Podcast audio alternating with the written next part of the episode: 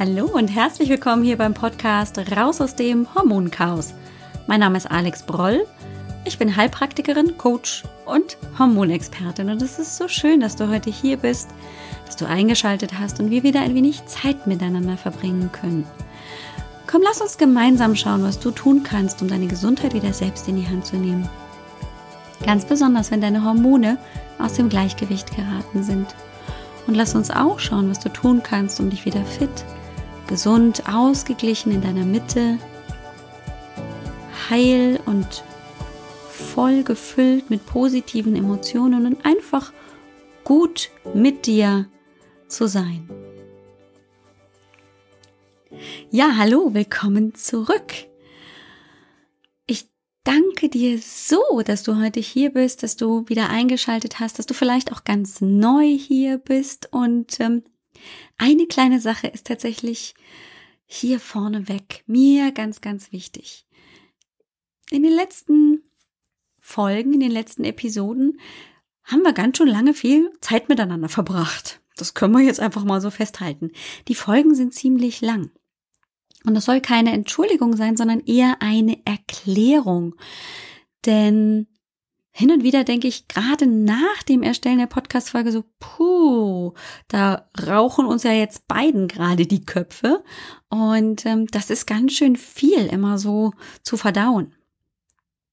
Lass uns es doch so vereinbaren. Du nimmst dir das raus, was du in diesem Moment beim Hören der Podcast-Folge für dich rausnimmst. Und das ist völlig in Ordnung. Das ist mit Sicherheit nicht alles und manchmal wirst du dich auch im Kopf kratzen und dir die Frage stellen, was hat sie jetzt noch gleich erzählt und wie war jetzt nochmal die Zusammenhänge und was und wo und wie? Hä? Das ist völlig okay. Irgendwas ist wahrscheinlich hängen geblieben und genau das ist dann das, was hängen bleiben sollte. Und du kannst jederzeit wieder die Folge anhören. Das heißt, wenn es dich dann tatsächlich interessiert, doch nochmal reinzuhören oder die Zusammenhänge nochmal aufzufrischen oder anders zu verstehen, dann hörst du sie dir einfach wieder an. Und dritter Punkt, du kannst jederzeit ausschalten. Das heißt, du kannst auch sagen, das ist heute so anstrengend, das will ich nicht. Gut, aus, vorbei.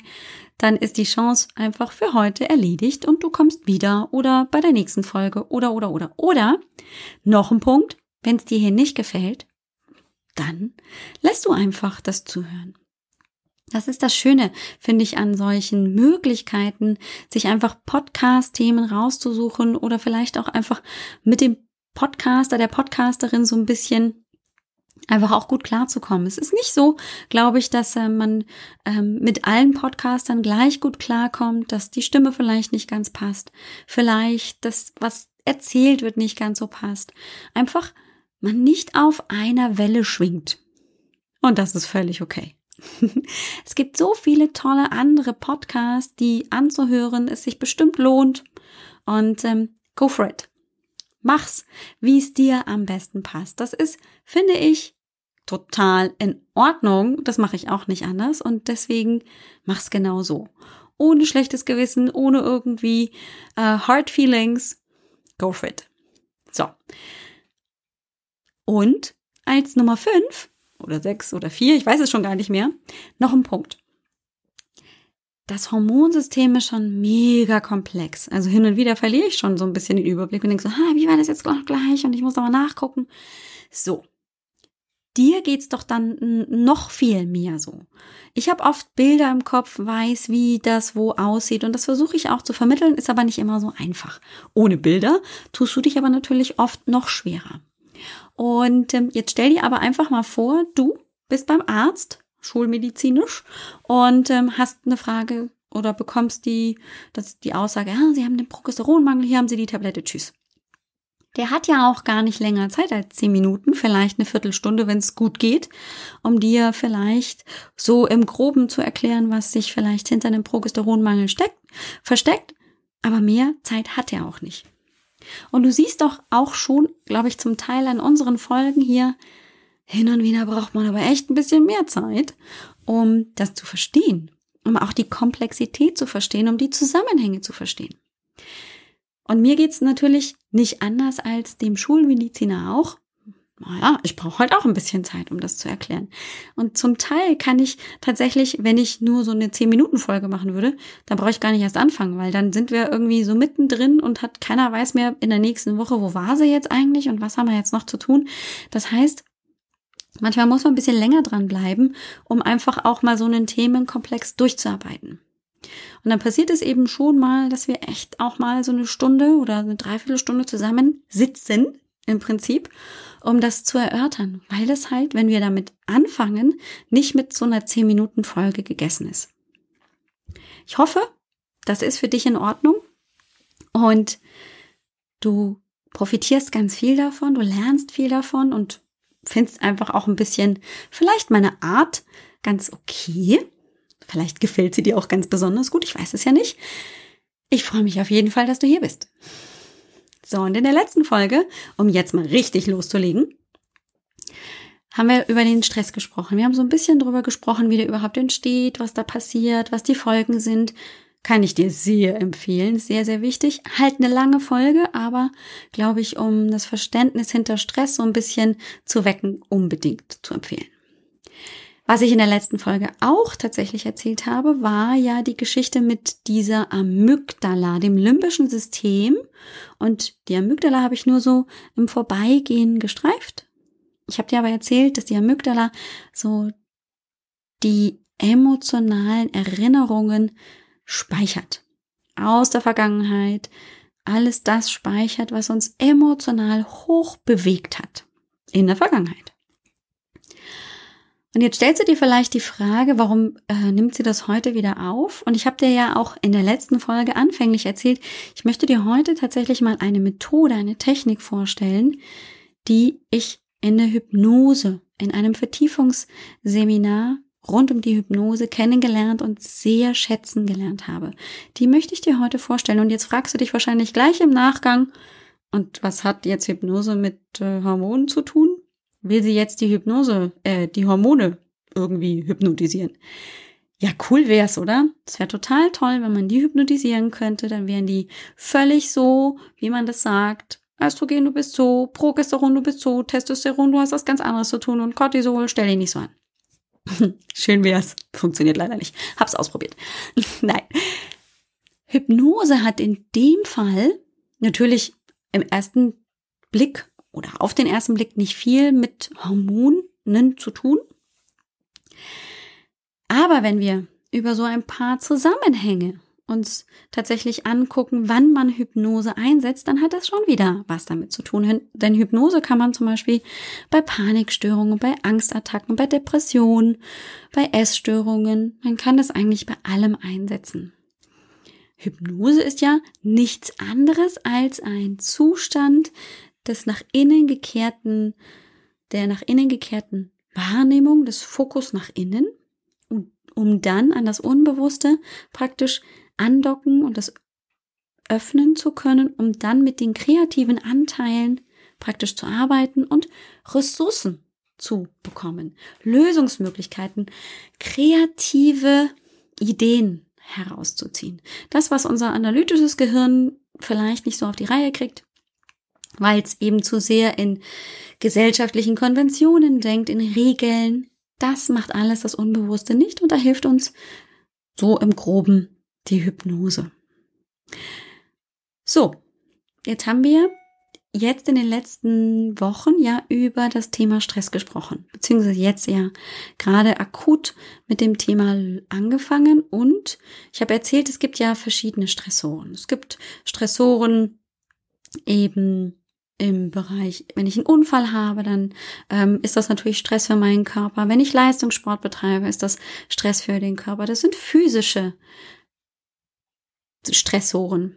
Dann habe ich natürlich aber auch ähm, sensorische Stressoren, Lärm, über sensorische Belastung, über eben auch die Augen, Computer, Social Media, also einfach auch diese Lichtintensität ähm, oder einfach auch die Wahrnehmung von Elektrosmog. Ich habe auch natürlich Stressoren wie Entzündungen, wie Krankheiten und, und, und. Und ich habe auch psychische Stressoren, Zeitdruck und, und, und, und, und. Das alles kann man natürlich dementsprechend schon auch mit ins Kalkül ziehen, gerade wenn man eben mit der Nebennierenschwäche sich beschäftigt. Wenn man sich überlegt, was sind denn meine Trigger? Und das machen wir auch immer. Wenn ich im Hormoncoaching mit meinen Klientinnen arbeite, dann gehen wir da auch immer durch. Durch klassische Stressoren. Und ich sage auch immer, naja, das, was dir vielleicht Stress macht, das macht mir vielleicht gar keinen Stress. Und andersrum ist es aber wahrscheinlich genauso. Stress ist ja sehr individuell. Und erinnere dich nochmal, wie ich das, das beim letzten Mal erklärt habe. Es ist erstmal nur eine sensorische Wahrnehmung, die hat keine Bewertung, die wird weitergeleitet in mein Gehirn. Und im Gehirn findet die Bewertung statt, Stress ja oder nein, check Stress. Und dann wird eine biochemische entsprechende Reaktion ausgelöst. Das System, das sagt, jupp, das ist Stress oder das ist kein Stress, ist tatsächlich nur meins. Das ist mein Bewertungssystem, mein Gehirn, das entscheidet, das ist jetzt für mich Stress und das nicht. Und dieses Gehirn nimmt diese Bewertung daher vor, weil es nämlich gelernt hat, was für einen selbst Stress ist und was nicht. Und das gibt dir dann praktisch die Aussage darüber, dass äh, müsstest du jetzt so oder so machen und so und so müsste dein Körper reagieren. So, das ist ganz wichtig, sich im Kopf zu ähm, behalten. Jetzt ist es tatsächlich so, gibt ja ähm, so großartige Ratschläge wie, dann müssen sie halt den Stress einfach reduzieren. Und dann steht man so da und denkt sich so, mhm, okay, ja, klar. Ideen. Und dann gibt's so generelle Ideen. Na, man kann Yoga machen. Natürlich sind die Mikronährstoffe, die wir im letzten Mal vielleicht so ein bisschen angesprochen haben, ganz, ganz wichtig. Ich habe dir auch ans Herz gelegt, grundsätzlich natürlich Veränderungen anzugehen auf allen Ebenen, körperlich, emotional und natürlich auch mental. Das ist so. Punkt.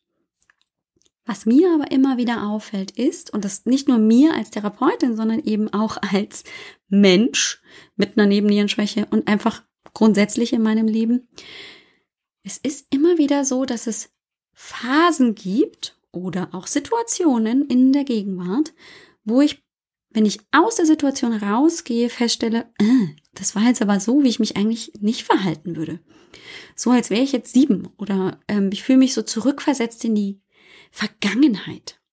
Ich habe das gar nicht rational geregelt, so wie ich das eigentlich als Erwachsener tun würde, sondern ich bin irgendwie so weggerutscht und habe einfach nur noch reagiert. Irgendwas hat mich getriggert, ein Stressor, der mir gar nicht so bewusst war. Und hier sind wir an einem Punkt, wo wir tatsächlich über die Hypnose angreifen können. Wir haben so viele Stressoren, die wir natürlich auch ausschalten können. Wir können unsere Ernährung verändern.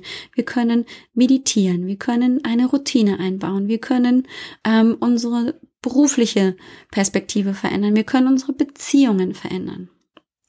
Was wir nicht verändern können, ist unsere Vergangenheit.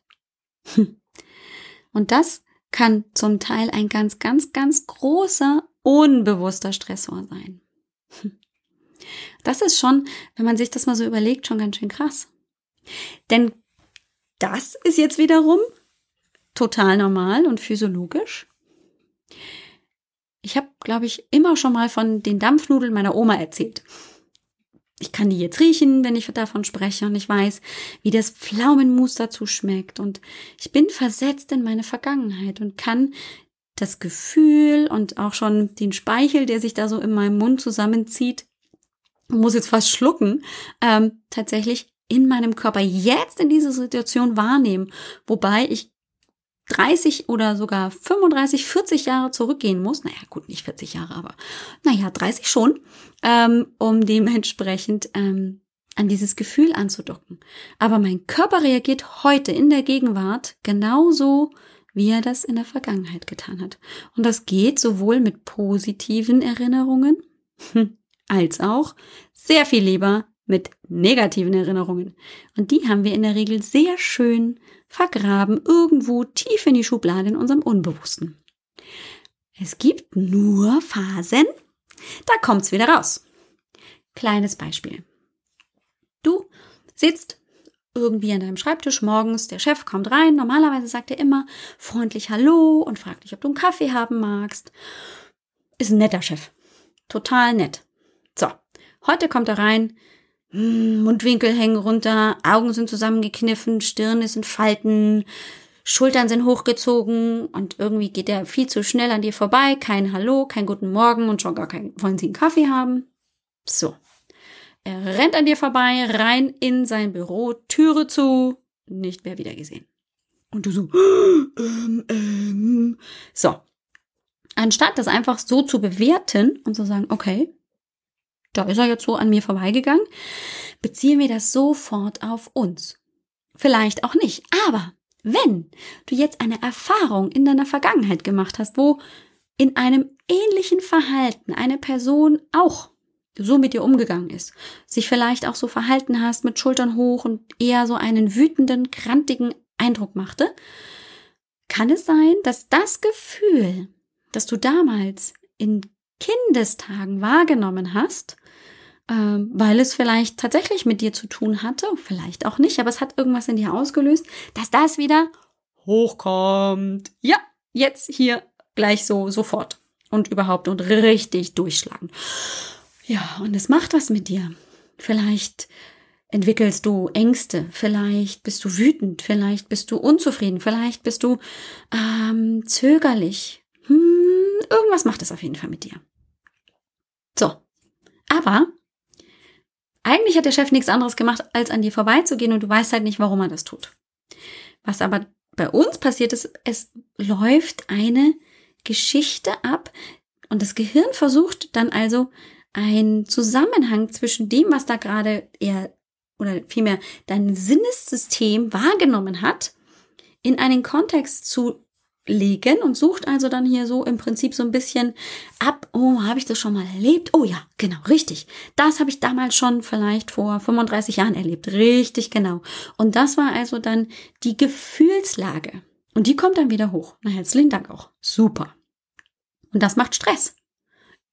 Im Zweifel.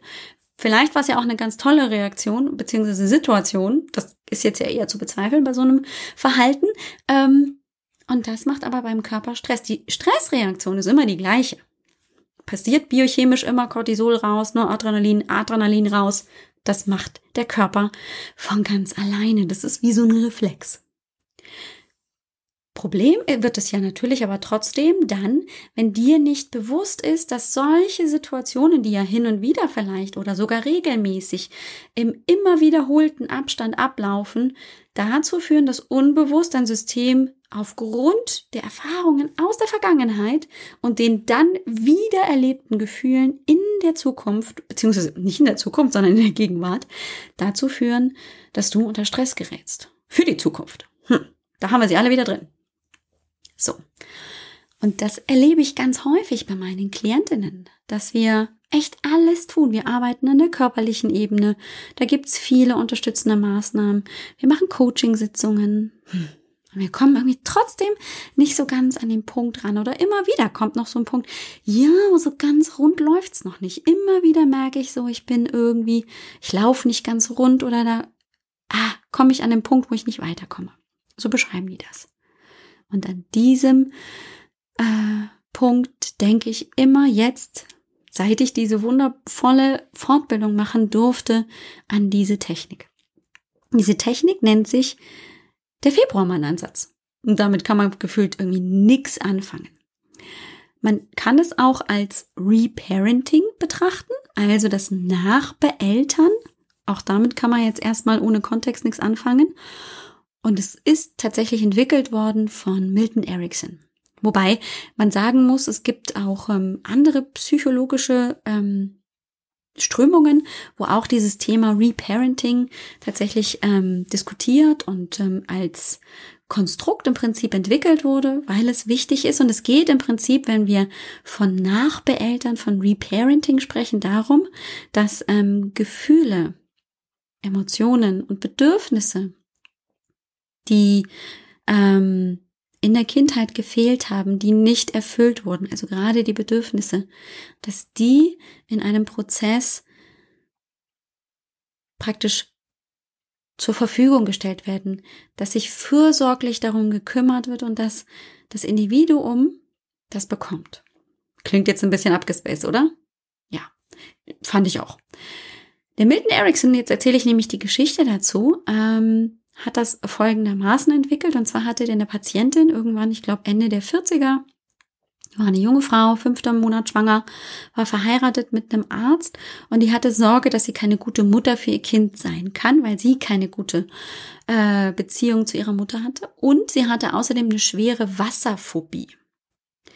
Und der Milton Erickson ist ja so mit der Begründer der Hypnose, wie wir sie heute kennen, der therapeutischen Hypnose.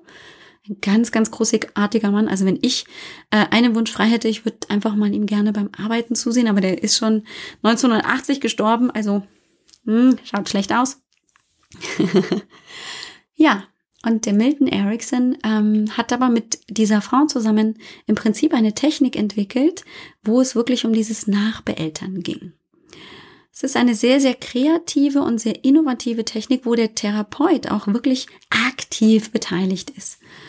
Und ähm, es ist tatsächlich so, dass wenn wir uns eben erinnern an ähm, Vergangenes, wir auch in diese Gefühlslage und vor allem in das Kind-Ich zurückrutschen. Wie so mit dem Zauberstab, ene, mene, miste und jetzt bist du sieben statt 47, rutschst du eben zurück in diese Situation mit dann eben nur diesen limitierten Möglichkeiten. Du bist ja dann mit sieben einfach nicht so rational wie mit 47 und hast eigentlich nur das Ziel, dass dein Bedürfnis erfüllt wird. Du hast keine Möglichkeit, wirklich als Kind eine Situation rational zu betrachten und zu sagen, ah, ja, okay, mein Gegenüber hat vielleicht gerade irgendwie eine schwere Nacht hinter sich gebracht und schlecht geschlafen und hat die Tür jetzt hinter sich zugeschmissen, um nochmal im Schreibtischstuhl zu pennen. Kannst du nicht machen. Ist auch gar nicht deine Aufgabe. Als Kind ist es die Aufgabe, dass die Bedürfnisse erfüllt werden, dass wir voll erfüllt in unseren Bedürfnissen und in vollem Umfang all dessen, was wir uns wünschen, heranwachsen dürfen. Funktioniert tatsächlich nur in der Theorie. Denn Menschen sind leider Wesen, die halt auch mit sich zu tun haben, die nicht immer ähm, so funktionieren. Aber wie gesagt, dem Kind ist das in der Situation nicht klar. Was dem Kind sehr wohl klar ist, dass diese Situation, so wie es die erlebt oder erlebt hat in der Vergangenheit und oder immer und immer wieder erlebt, nicht in Ordnung ist, dass es sich nicht gut damit fühlt, dass also bestimmte Bedürfnisse gar nicht erfüllt werden. Und dann entsteht eine Wunde, ein Mangel, ein Loch. Und mit dieser Technik dem Februarmann-Ansatz, diesem Reparenting, soll praktisch dieses Loch gefüllt werden, soll all das, was fehlte, aufgefüllt werden, damit das Kind einfach vollends zufrieden sein kann. Klingt ein bisschen theoretisch, deswegen will ich es jetzt mal so ein bisschen anhand meines Beispiels erklären. Es ist wie gesagt eine sehr kreative und innovative Technik. Das heißt, ähm, es ist tatsächlich auch so, dass der Therapeut mit hineinkommt. Eine Hypnose ist ja ein häufig sehr imaginativer Zustand, also wo ich viel mit Bildern und Assoziationen arbeite, also wo viel mein, mein inneres Theater abläuft. Und ähm, in diesem inneren Theater kann auch tatsächlich eine Person dazukommen als sowas wie zum Beispiel mein Schutzengel. Und der Therapeut, Milton Erickson oder in dem Fall eben auch bei mir, mein Begleiter, mein Therapeut, kommt dann in dem Fall dazu. Wir fangen aber mal vorne an, denn das ist jetzt natürlich alles so ein bisschen sehr theoretisch. Es ist so, ähm, dass es natürlich immer, genauso in meinem Leben wie wahrscheinlich auch in deinem Leben, Situationen gibt, die dich vielleicht immer wieder begleiten, wo du sagst, na, immer wieder reagiere ich so. Ich falle immer wieder auf die, diesen Trigger rein. Und immer wieder fahre ich damit aus der Haut oder bin ich sofort im Selbstzweifel oder irgendwie so. Ähm, oder es gab da mal eine Situation in der kürzeren Vergangenheit irgendwie so und ähm, da habe ich mich irgendwie nicht wohl gefühlt, das beschäftigt mich noch immer oder oder. Also es gibt so zwei Herangehensweisen. Und dann ist tatsächlich in dieser Art dieser Hypnosetechnik es so, dass dann also die Person, die das beschreibt, ich hatte diese Situation, praktisch zurückgeht in die nähere Vergangenheit und beschreibt, wie das für sie ist in dieser Situation. Wie hat sie sich denn da gefühlt? Sie hat so ein bisschen beschrieben, vielleicht auch wer dabei ist und wo sie ist und vor allem aber geht es darum, wie fühlt sie sich? Denn inzwischen wissen wir, und das wusste der Milton Erickson damals intuitiv sehr gut, und inzwischen können wir das eben auch tatsächlich wissenschaftlich nachweisen, Emotionen ist das, was uns zu Verhaltensänderungen oder auch in Verhalten festhält. ja, Emotionen sind sehr, sehr, sehr stark. Und deswegen nutzen wir sie eben auch. Auch zum Beispiel im NLP wird es gerne genutzt und man nennt das dann einen assoziierten Zustand, in dem ich also wirklich hineingehe, hineinfühle und im Prinzip zurückgehe in meiner Vorstellung in diese Situation, vielleicht äh, in der näheren Vergangenheit und nochmal reinfühle. Wie war das denn für mich? Und ich hatte eine Situation, die habe ich dann beschrieben. Es war eine Konfliktsituation und da fühlte ich mich tatsächlich so vom Kopf total schwindlig, als wäre mein Kopf total groß und irgendwie würde sich alles um mich herum drehen und gleichzeitig hatte ich so eine Last auf meinen Schultern und ähm, so ein bisschen das Bedür also so das Gefühl, als würde sich meine Brust zusammenziehen. Und das habe ich so beschrieben. Und in der Folge ähm, ist es dann so, dass man also das auch wirklich wahrnimmt, dass man es wirklich körperlich in jetzt spürt, was nicht angenehm ist, das ist keine Frage. Und mit dieser Beschreibung, mit dieser Umschreibung ähm, ist dann praktisch der Therapeut derjenige, der sagt, so und jetzt geh doch einfach mal auf die Suche ganz spielerisch in deiner Vergangenheit, indem du einfach zurückgehst in deine Erinnerung und einfach neugierig bist, ob dieses Gefühl von der Kopf ist groß und du fühlst dich trotzdem so klein und es dreht sich alles um dich und die Brust ist eng, ob dir das irgendwann wieder begegnet. Irgendwann, wenn du zurückgehst. Und das war tatsächlich so, dass ich dann sagen konnte, ja, das hatte ich schon mal, so im Alter von zwölf oder vielleicht auch elf. Da kam das dann auch in dem Kontext. Das fühlte sich aber noch nicht ganz so an, als wäre das passend. Und dann haben wir eben nochmal, beziehungsweise der Therapeut sagte, dann guck doch nochmal, ob vielleicht noch früher in deiner Vergangenheit so eine Situation hochkam. Und die war tatsächlich anfänglich sehr im Nebel, sehr unbe sehr schwierig zu beschreiben, also sehr unscharf, so, ähm, weil ich sie nicht wirklich bezeichnen konnte. Und doch konnte ich schon einige Dinge sagen, wie ich bin in dieser Situation irgendwie sechs Jahre alt ähm, und es fing sich dann so an, je mehr ich dann reinging und ähm, es ist dann auch tatsächlich so, dass wenn ich, je assoziierter ich bin, je mehr ich mich praktisch darauf einlasse, dass ich die Gefühle wahrnehme, wenn ich wirklich in den Gefühlen bin, auch in der Lage bin, also dann wirklich ein, diese Position eines Menschen, der sechs Jahre alt ist, wirklich auch einzunehmen. Also dass sich das dann wirklich so anfühlt, als wäre ich jetzt in diesem Moment sechs Jahre alt. Unser Gehirn ist dann nicht mehr in der Lage zu unterscheiden, ach nee, die ist jetzt eigentlich 42, sondern, oh ja, sie ist jetzt sechs Jahre alt und die spürt das gerade so. Und das ist genau diese wunderbare Position, um dann arbeiten zu können. Denn in dieser Situation ist dann im Prinzip vermutlich, vielleicht auch noch vorne weg, aber die kam dann eben im Prinzip sehr deutlich heraus, ist vermutlich einfach so ein Zusammenhang zu sehen zwischen der Situation, die ich anfänglich eben beschrieben habe. Mit dieser Konfliktsituation, die erst wenige Wochen oder vielleicht auch nur wenige Monate eben zurücklag und nicht eben 40 Jahre zurückliegt. Und ähm, oft ist es so, dass sich eben erst nur ein unscharfes Bild entwickelt, das dann immer mehr ähm, Raum bekommt, immer klarer wird, immer deutlicher wird und das dann auch eben beschrieben werden kann.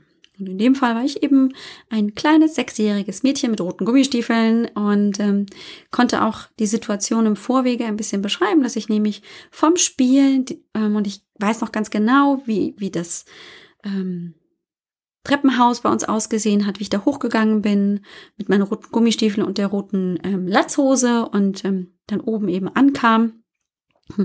Und wohl die ähm, Gummistiefel vergessen hatte auszuziehen und dann praktisch reingekommen war, im Flur stand, rechtzeitig war die Küche und natürlich dann mit schmutzigen Gummistiefeln und schmutzigen Sachen im Inneren der Wohnung stand und ähm, offensichtlich meine Mutter nicht unbedingt begeistert war von dieser Situation und sich daraus ein Konflikt für mich entwickelt hat, also ich dann dementsprechend mich überhaupt gar nicht wohlgefühlt habe und eben in diesem Moment, in diesem Konflikt, wo ich das alles dann hier hab mir anhören müssen, ähm, ein ganz schlechtes Gefühl bekommen habe. Das, was ich eben eingangs auch beschrieben hatte. So, und dann ähm, erfolgte vom Therapeuten, als ich das so ein bisschen umschrieben habe, wie es mir damit geht und dass das ganz blöd ist ähm, und auch eben gemerkt habe, es ist wirklich so dieses Gefühl, ich bin in der Situation, ich bin sechs Jahre alt und genau das, was ich gerade beschrieben habe, macht mir gerade wirklich zu schaffen. Ähm, folgt dann die Frage, was brauchst du jetzt? Und die Antwort war relativ klar in dem Fall für mich, ich brauche jetzt Ruhe. Ich will, dass hier Ruhe ist. So.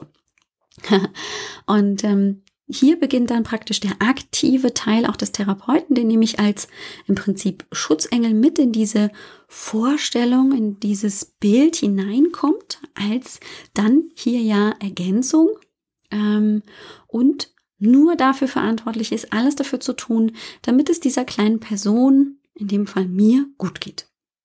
Dafür zu sorgen, dass Ruhe einkehrt und all das, was sich dann im Folgenden einfach an Bedürfnissen ergibt. So. Und auch das funktioniert. Es ist oft tatsächlich, glaube ich, ähm, erst, wenn man wirklich in dieses Gefühl hineingeht, wenn man es einfach mal ausprobiert, wird es nochmal sehr viel klarer und deutlicher, wie bewegend und wie stärkend es sein kann, wenn jemand einfach von hinten noch dazukommt und einen kleinen Menschen unterstützt. Das, was ja eigentlich die Aufgabe der Eltern war und was sie versäumt haben, dann eben über diese zusätzliche Person ähm, zu bekommen. Und das ist diese sogenannte Reparenting dann Aktion. Dafür zu sorgen, dass eigentlich all das, was die Eltern versäumt haben, an Bedürfnissen zu schenken, trotzdem dem Kind zugutekommt. Dass eben diese Person dafür sorgt, dass das alles sich gut anfühlt, dass also aus den negativen Gefühlen, aus vielleicht einer Angst, Traurigkeit, Unverständnis, Wut oder wie auch immer sich diese Emotionen und auch diese Gefühle im Körper zeigen, dass daraus tatsächlich ein positives Gefühl wird, ein positives Empfinden, um sich wohl zu fühlen. Es geht wirklich darum, dass dieses Kind einfach aufgefüllt wird mit all dem, was es braucht. Und ähm, die Technik ist deswegen so innovativ und kreativ, weil eben im Prinzip gar nie klar ist, wo geht denn im Prinzip der Beteiligte hin? Was wird sich ergeben? Wie wird die Geschichte sein? Und was wird er denn brauchen? Also da ist tatsächlich hier der Therapeut sehr kreativ, sehr unterstützend, manchmal auch zurechtweisend dieser Person gegenüber, um das Kind zu stärken, um praktisch immer ihm den Rücken frei zu halten und es einfach optimal zu stärken. Ja, und ich kann aus eigener Erfahrung sagen, es ist eine wunderbare, sehr, sehr heilsame Möglichkeit, um einfach sich aufzufüllen mit Dingen, die nötig waren in der Situation. Und ähm, das Spannende ist wirklich, es entsteht ja ein sehr intensiv durch die Gefühle und auch durch die positiven Gefühle, die dadurch entstehen, entsteht ein intensives Bild. Gefühle führen immer dazu, dass wir neuronal neue Verknüpfungen erstellen können. Und neuronale Verknüpfungen sind wichtig zum Lernen. Und durch diese Technik ist es praktisch möglich, ein neues Bild zu generieren, das sich praktisch über das alte Bild drüber liegt. Das bedeutet nicht, dass die Vergangenheit ausgelöscht wird, dass ich mich nicht mehr erinnern kann, sondern das bedeutet, dass ich immer noch sehr wohl weiß, das ist so passiert und das ist dann in der Situation meiner Mutter nicht gelungen, mir diese Bedürfnisse zu geben. Ich habe sie aber trotzdem durch ein neues Bild, durch eine vielleicht zusätzliche Person, die mir dabei geholfen hat, trotzdem bekommen. Und weil ich eben praktisch in neuen Lösungsansätzen bin als dieser kleine Mensch und ja diese positiven Gefühle wahrnehme im Hier und Jetzt, kann ich praktisch hier ähm, Dinge besser und anders verarbeiten. Und wenn sich dann praktisch das ganze Szenario so gelöst hat, dass am Ende klar wird, dieses Kind hat alles, was es gerade braucht, es gibt kein Bedürfnis mehr, das noch irgendwie erfüllt werden muss, dann wird praktisch die Reise zurück angetreten. Aus der Situation über die vergangenen Stationen hinein in die Gegenwart, vielleicht auch nochmal ein kleines Vorbeigucken in der Anfangssituation, die als Trigger diente bisher, um zu gucken, was macht das denn jetzt mit all diesen neuen positiven Emotionen, mit all den neuen Erkenntnissen. Ähm, und dann komme ich hier im Jetzt an Und ich kann gar nicht einfach so von meinem rationalen Gedanken her beschreiben oder vielmehr sagen, warum das so ist, aber es fühlt sich wirklich unheimlich heilsam und unheimlich zufriedenstellend an. Und nochmal, es ist nicht ein, oh mein Gott, ich radiere hier alles aus der Vergangenheit aus, sondern es ist einfach nur ein, eine Ergänzung. Ein zusätzliches, das, was eben bisher fehlte, aufzufüllen. Und damit kann aber etwas Neues entstehen, weil sich natürlich, wenn das vorhanden ist, wenn ich das bekomme, und sei es eben über eine Hilfsperson, über einen Schutzengel, ich natürlich ja dann auch eine Situation generiere, die sich für mich zufriedenstellen und positiv ergeben und entwickelt hat. Und das kann ich natürlich in dieser Erkenntnis durchaus über mein ursprüngliches Bild, über meine ursprüngliche Situation, die tatsächlich so passiert ist und sich nicht ändern lässt, aber drüber liegen. Und ich kann sie sogar über die Technik auch noch verstärken, dass sie klarer wird, dass die Bilder deutlicher werden, intensiver werden und aber auch die Emotionen sich natürlich in mir festigen, dass ich also auch die, in der Lage bin, auf diese Emotionen zurückzugreifen, wenn ich an die Situation denke, habe ich im Prinzip die Möglichkeit, zwei Bilder anzusehen. Und weil aber natürlich positive Emotionen oder vielleicht auch die Verstärkung dazu geführt hat, kann ich darauf dann auch zusätzlich zugreifen. Und bin natürlich mit all diesen zusätzlichen Möglichkeiten sehr viel besser in der Lage, vielleicht jetzt in der Gegenwart mit Situationen damit umzugehen. Weil ich ja nicht aus dem Mangel heraus, sondern aus einem völligen Wohlbefinden heraus, weil ich alles bekommen hatte, früher heraus reagieren kann. Ja. Puh, das ist gar nicht so einfach ähm, im Prinzip zu erklären. Und es ist vielleicht auch so ein bisschen komisch, sich das einfach nur vorstellen zu müssen. Ähm, ich kann auch tatsächlich aus eigener Erfahrung sagen, es ist sehr viel ähm, beeindruckender und natürlich extrem heilsames selbst ähm, erleben zu können. Der Milton Erickson hat ganz viel damit gearbeitet und ähm, ich für meinen Teil habe, als ich so diese Methode beim ersten Mal beim Vorstellen, beim Selbsterleben und dann auch beim Durchführen als Therapeutin ähm, kennengelernt und ähm, eben vertiefen konnte, festgestellt, das ist ein riesiger Schatz, den ich da gerade für mich bekomme als Therapeutin, weil ich dieses Reparenting, dieses Nachbeeltern als so wichtig empfinde und einfach ähm, denke, dass viele, eigentlich alle Menschen mit Sicherheit so ihre ein oder anderen Päckchen zu tragen haben, wo sie vielleicht so ein bisschen noch nachbeeltert werden wollen, weil sie es brauchen, einfach um das ähm, abzuschließen, um sich ganz und wohl zu fühlen.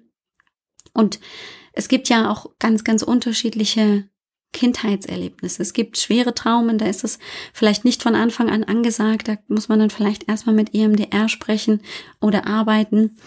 Ähm, und natürlich sind auch Situationen wie Missbrauch oder so ähm, Dinge, die wollen wir nicht umschreiben. Da gehört die Person tatsächlich auch zur Rechenschaft gezogen. Aber auch das kann tatsächlich in einem Setting wie diesem Februarmann-Ansatz, in dieser ähm, Situation mit dem Schutzengel passieren.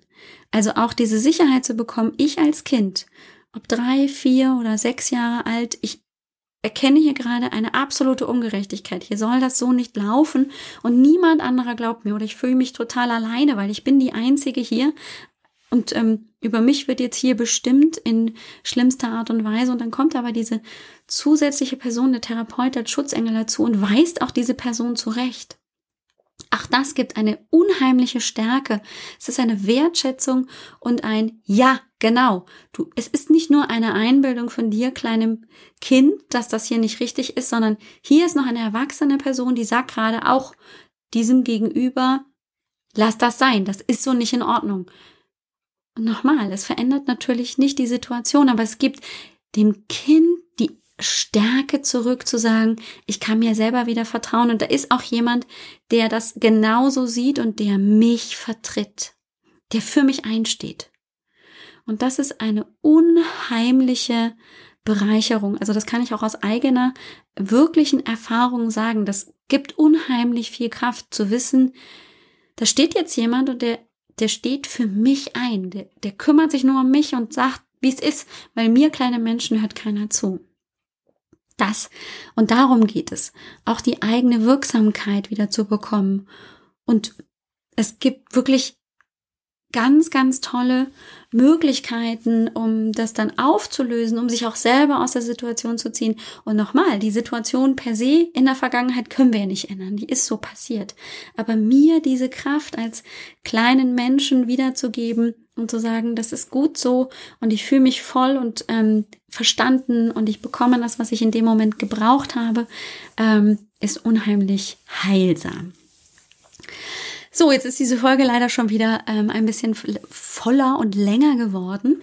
Ähm, darum geht's im Prinzip und ähm, ich sehe hier einen sehr, sehr großen Zusammenhang zum Thema Stress, weil eben wenn uns unbewusst Stress aus der Kindheit immer wieder triggert, wir immer wieder auch Schwierigkeiten haben, uns da hinein, beziehungsweise die Gefahr haben, dass wir in ein altes Kind-Ich rutschen und eben diese alten Gefühle wieder erleben, dann macht uns das eben auch Stress. Ja, so wie damals eben auch.